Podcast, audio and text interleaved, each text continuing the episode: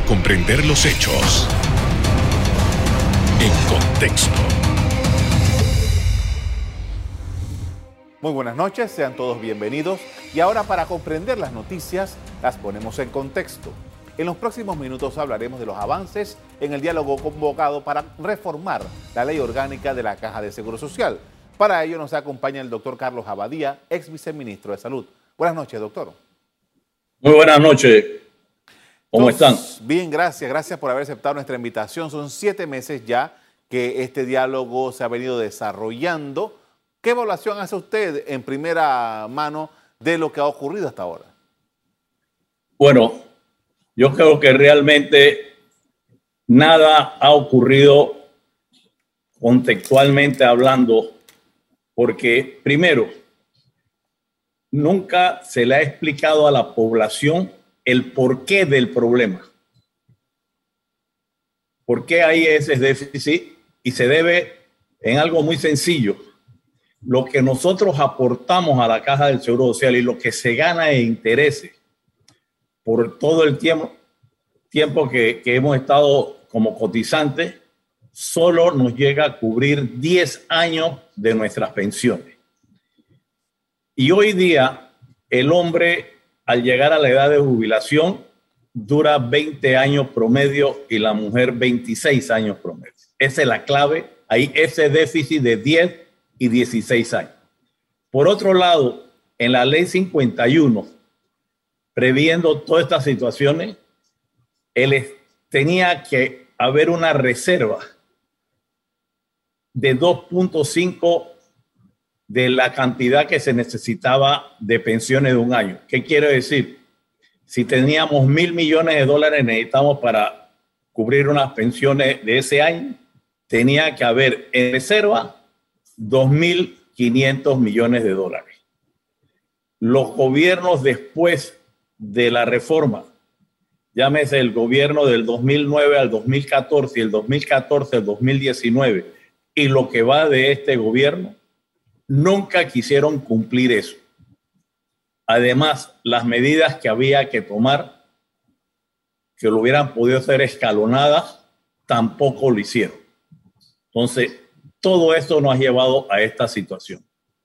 Pero lo más preocupante es de que lo que se está planteando de unificar los dos sistemas es pan para hoy, hambre para mañana, y la Junta Técnica Actuarial Independiente lo planteó en el diálogo, que de hacerse eso, lo que íbamos a, realizar era un déficit incalculable. Para que entendamos un poco, vamos a tener un dinero para cinco o seis años y después no hay más nada o sea que en el 2026, 2027 no vamos a tener y no sé entonces de dónde va a querer sacarse el dinero. Expliquemos algo, doctor, expliquemos algo, doctor, antes de seguir para, para, poner en contexto la situación. Cuando hablamos de los dos sistemas, estamos hablando de los dos sistemas, del sistema aprobado en el 2005 que permite capitalización individual para aquellos panameños que estaban hasta cierta edad. Quisiera que nos explicara esto para que tengamos claros los conceptos de qué estamos hablando. Ok, te voy a hablar del sistema viejo donde estamos la mayoría de nosotros, de que nosotros, ese sistema que termina, el último fallece a final de, del 2070, este, y el sistema nuevo, el mixto, que es de la, esas cuentas individuales, que indudablemente había que reforzar en ese sentido, pero en el sistema mixto, que son alrededor de 700 mil jóvenes que están ahí, tienen ese dinero.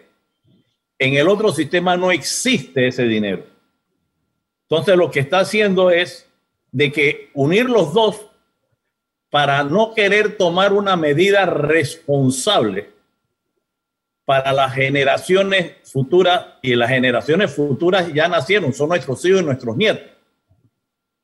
Eso es lo que se, va a hacer. Además, eso ahí sinceramente puede ser ilegal, porque no le están pidiendo el permiso ni la autorización a cada uno que tiene esas cuentas individuales que le pertenece a cada uno de esos 700 mil.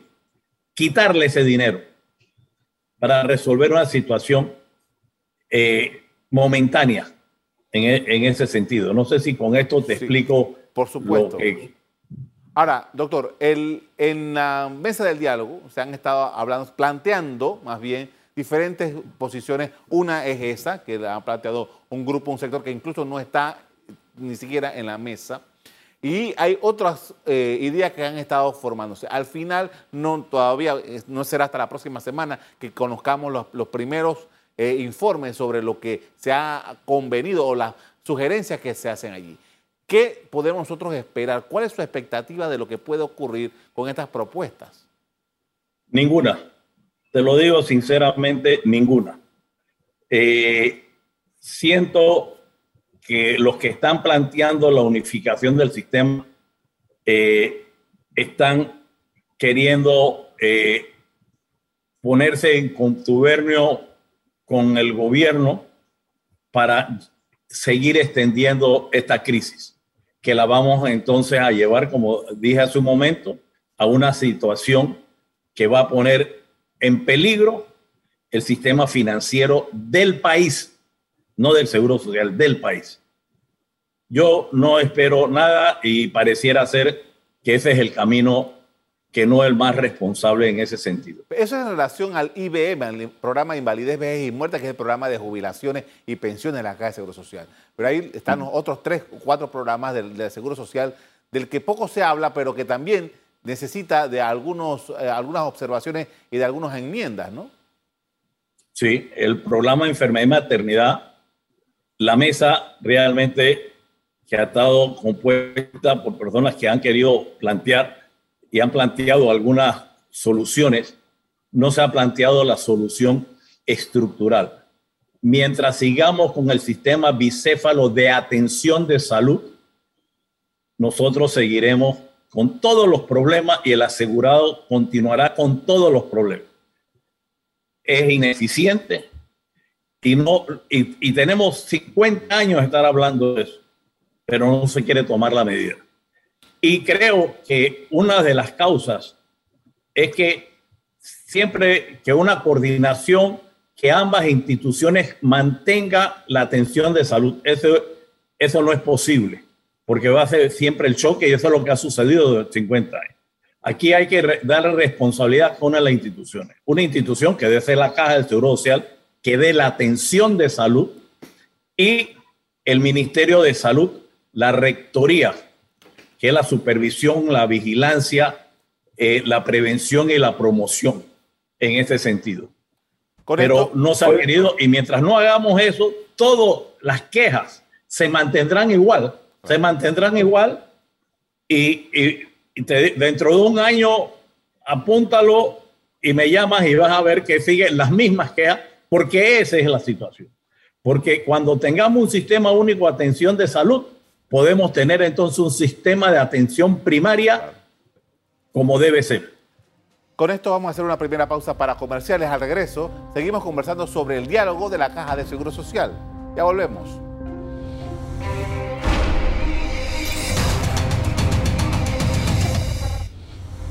Estamos de regreso y continuamos conversando sobre los avances del diálogo del Seguro Social con el doctor Carlos Abadía, ex viceministro de Salud. Y quisiera seguir hablando, doctor Abadía, acerca del programa de enfermedad y maternidad, porque al darse la situación, la crisis por dietilenglicol, el gobierno del entonces presidente Martín Torrijos convocó a una serie de especialistas, entre eso estaba usted, para ah, ver las opciones para atender el tema de la, atención primaria de salud en el país. Y una de las cosas que ustedes propusieron era justo lo que usted mencionaba hace un rato, de despegar y crear una entidad única que se encargara del tema de salud. incluso había una, unas opciones de, crear varias entidades dentro de la Caja de Seguros Sociales que no fuera una institución única. ¿Ustedes se mantienen con ese planteamiento? Eh, eh, sobre esto y por qué, a juicio de usted y de sus compañeros, es la mejor manera de atender el asunto de la enfermedad y maternidad. Mira, en la, en atención moderna, en el sistema público de atención moderna, el Ministerio de Salud no provee atención de salud, lo debe proveer otra institución. Que en el caso de los garantes, que es el que lo menciona, habíamos propuesto una autoridad en ese sentido, que recibía los fondos de la caja y del gobierno central. Ok, eso era lo ideal, pero si no, podríamos llegar a un acuerdo en esto que sea la caja la que dé solo la atención. Porque cuando tengas, tengas dos instituciones, como se ha tenido siempre, cada una va a jalar para su lado, cada uno va a hacer sus hospitales, cada uno va a hacer sus planes. Y tenemos situaciones eh, en, en boquete. En, una, en la misma cuadra está la instalación de la caja y la instalación del Ministerio de Salud. Y así vemos el resto del país. Es una ineficiencia en ese aspecto y no mejora la atención. Entonces, por eso lo planteamos ese grupo que el presidente Martín Torrijos eh, nos convocó y que habíamos planteado la autoridad, ok, y había una, un recelo del asegurado de su seguro social, ¿qué sucede? Pero podríamos llevar a eso al seguro social y claro, con un financiamiento del Estado que, que se puede dar y se garantiza para que solo una institución de, como pasa en todos los países del mundo. en Brasil, el Ministerio de Salud no nombra a un asistente, no da una pastilla. El normativo y es, el que rige todas las políticas de prevención, promoción y rectoría del Ministerio de Salud. Ahora, doctor, para hablar en términos simples de lo que viven las personas, ¿Cómo decirle a un asegurado que ese, o a cualquier panameño, que el método de la caja de seguro social podría ser el mejor? Si e, el, programa de enfermedad y maternidad tiene enormes problemas que la gente se queja todos los días que es una, es una, en ciertos modos, en algunos momentos parece que es algo calamitoso. Y ni hablar del tema de los medicamentos que tiene que ver con ese programa. Mira, porque no se ha desarrollado un sistema de atención primaria. El congestionamiento en, en los cuartos de urgencia, la deficiencia en la atención y alejamiento de las citas, eh, la deficiencia en la entrega de medicamentos, no son más que consecuencia de no tener un sistema de atención primaria. Mientras no tengamos eso, van a tener ese problema. Y mira que tal no es un problema, es una consecuencia al resolver un sistema de atención primaria que casualmente yo tuve, eh, a mí me pidieron que organizara, y lo organizamos dentro de la caja del Seguro Social, limitado a la caja, lo cual nos daba eh, algunas limitaciones en, ese sentido, porque eh, un sistema de atención primaria involucra muchos asuntos, es una sectorización, es un médico de cabecera, que es un médico general, que es la base de la atención de salud no es el especialista, sino el médico general, medio cabecera capacitado en ese aspecto y, entrenado y actualizado, que va a ser responsable por 400 familias de un, de un sector. Si usted vive por San Francisco, sería dentro de la Policlínica San Francisco, por mencionarte una, y tú escoges un médico de cabecera ahí. Él te va a llevar todo con eso. Tú, él tiene un control contigo, él, él tú tienes ya tu cita previa, tú sales de tu cita hoy 28 eh, de, 29 de, septiembre y ya tienes tu próxima cita entre seis meses, si eres, si eres diabético, hipertenso, de entre tres meses, y ya no tienes que formar fila nuevamente. Y él te lleva el control. Se elimina, ¿qué sucede con el sistema actual? Es un sistema de demanda espontánea. Me siento mal, voy. En el sistema de atención primaria, no. Tú estás controlado, tú tienes ya tú tienes tu cita, te avisan el 29 de, de, enero, venga, tiene que ya venir, señor Somoza, su cita tal día. Entonces, todo eso se resuelve en esa situación. Ahora, al tener un sistema único de atención, eso lo puede hacer nacionalmente en, ese sentido, y ahí tú resuelves todos esos problemas y sufrimientos que tenemos todos los asegurados todos los días. Eh, sobre todo me llama la atención, eh, doctor, que siempre cuando se habla de este programa en particular, el de enfermedad y maternidad, dice que el problema no es dinero, no es como el IBM, que el problema está situado en el dinero. Acá no hay problema de dinero. Sí, no hay problema de dinero que va a tener ahora.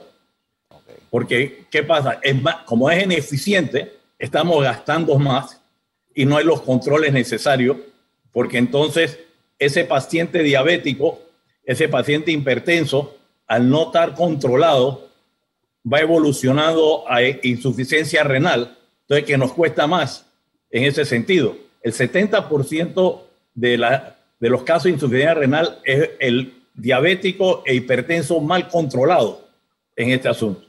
Que en atención primaria tú lo puedes controlar, porque en atención primaria no es solo prevención, eh, tiene una prevención en segundo grado, o sea, el ya enfermo que no se agrave, que te va a costar mucho más dinero en ese aspecto.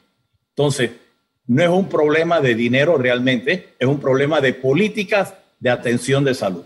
Y, en ese sentido también. más ese sentido. En ese sentido también, doctor, porque en los últimos años, los últimos por lo menos 15 años, más o menos, quizás menos de esos 12, eh, hemos tenido un fenómeno y es que la Caja de Seguro Social, por su parte, para hablar solamente del Seguro Social, ha tenido una política de eh, eh, construir centros multiclínicas, policentros, etcétera, hospitales en algunos lugares.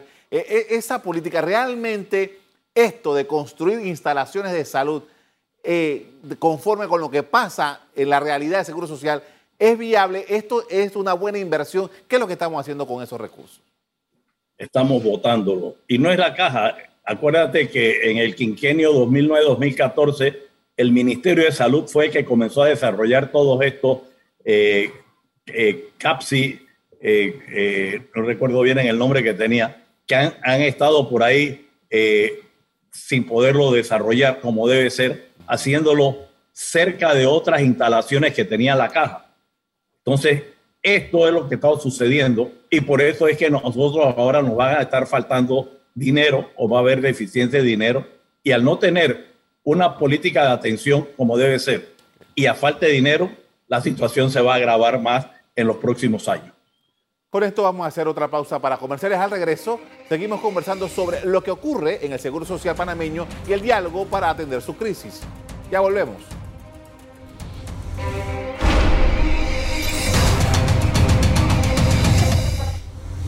Estamos de regreso y continuamos en el análisis de la Caja de Seguro Social con el doctor Carlos Abadía, ex viceministro de Salud.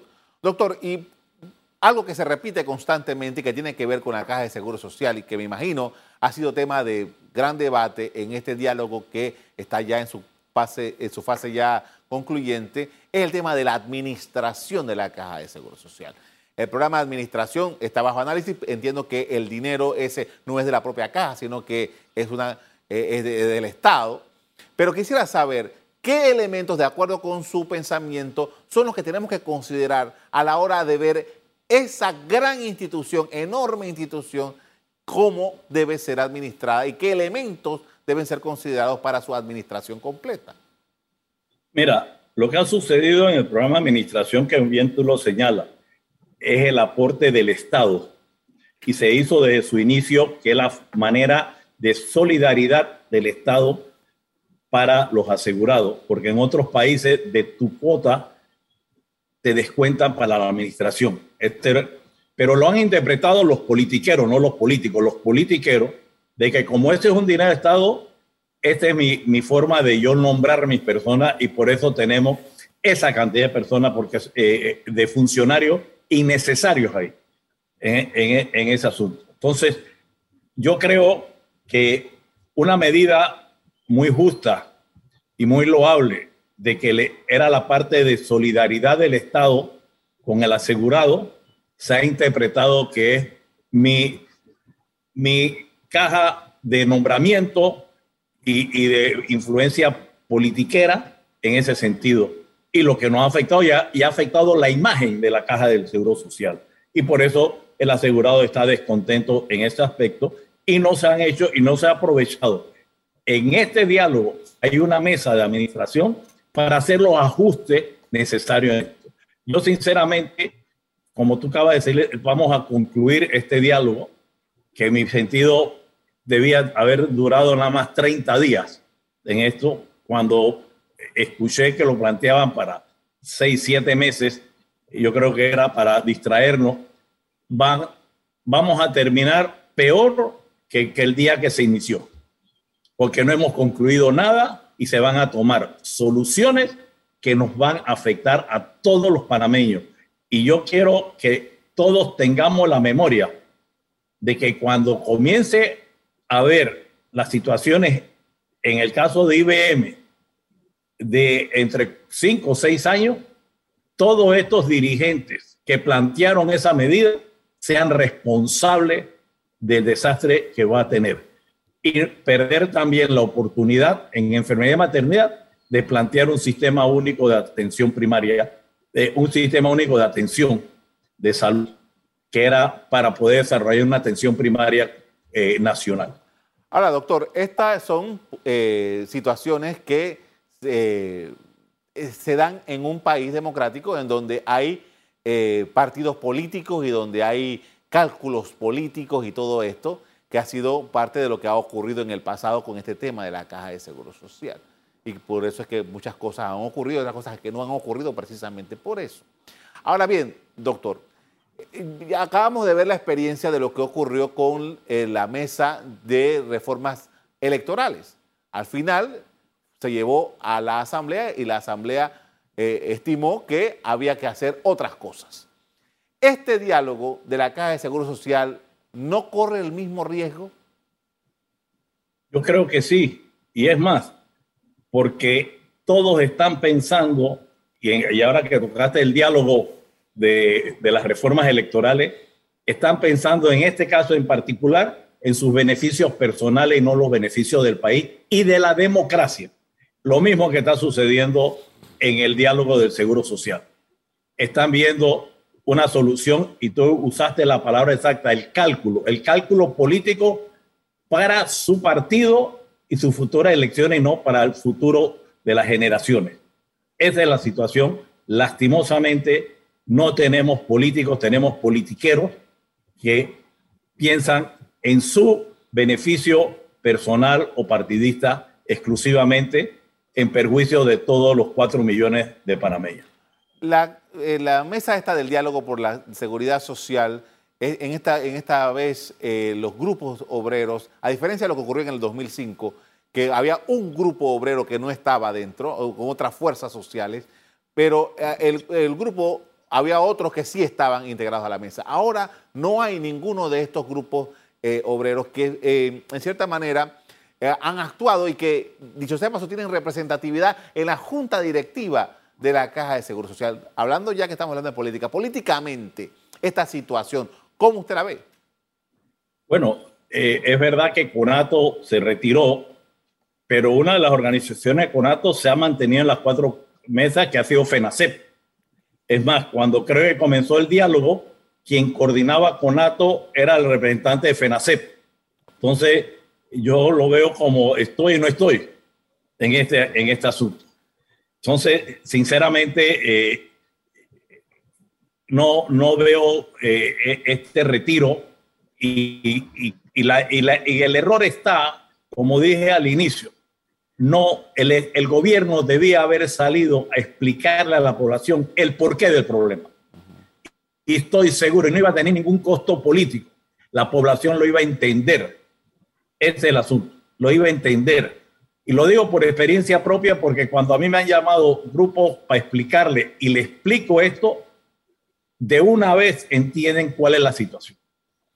Entonces, yo creo que ahí es que comenzó todo mal y, si se hubiera planteado esto cuando se inició el diálogo, en 30 días teníamos las soluciones y las conclusiones en ese sentido. Ahora, el, gobierno del presidente Cortizo en esto del Seguro Social actuó exactamente igual que lo que ocurrió con él, las reformas a la Constitución no fue el gobierno que propuso unas reformas, sino que se las dejó a una comisión. Ahora ocurrió lo mismo. El Seguro Social, el gobierno no presentó un proyecto como sí hizo en el pasado, sino que fue lo que va a ser lo que salga de este diálogo. Eh, esa, esa, esa acción, ¿cómo usted la ve? Irresponsabilidad. Es una manera de salirme y decir, bueno, yo traté y nada. Mira, tenemos que aplaudir al presidente Martín Torrijos en su momento, enfrentó la situación. Y buscamos una solución que, repito, no se le dio seguimiento en ese sentido. Y no se cumplió normas que tenían que haberse cumplido en, en, esa línea. Entonces, esa es una forma de decir, bueno, yo traté, pero no pude, pero no hice el liderazgo necesario y ahí es donde están los gobernantes líderes, plantear el porqué del problema y por qué debemos ir por ese camino dentro de la democracia, pero explicando la verdad en, en esa razón.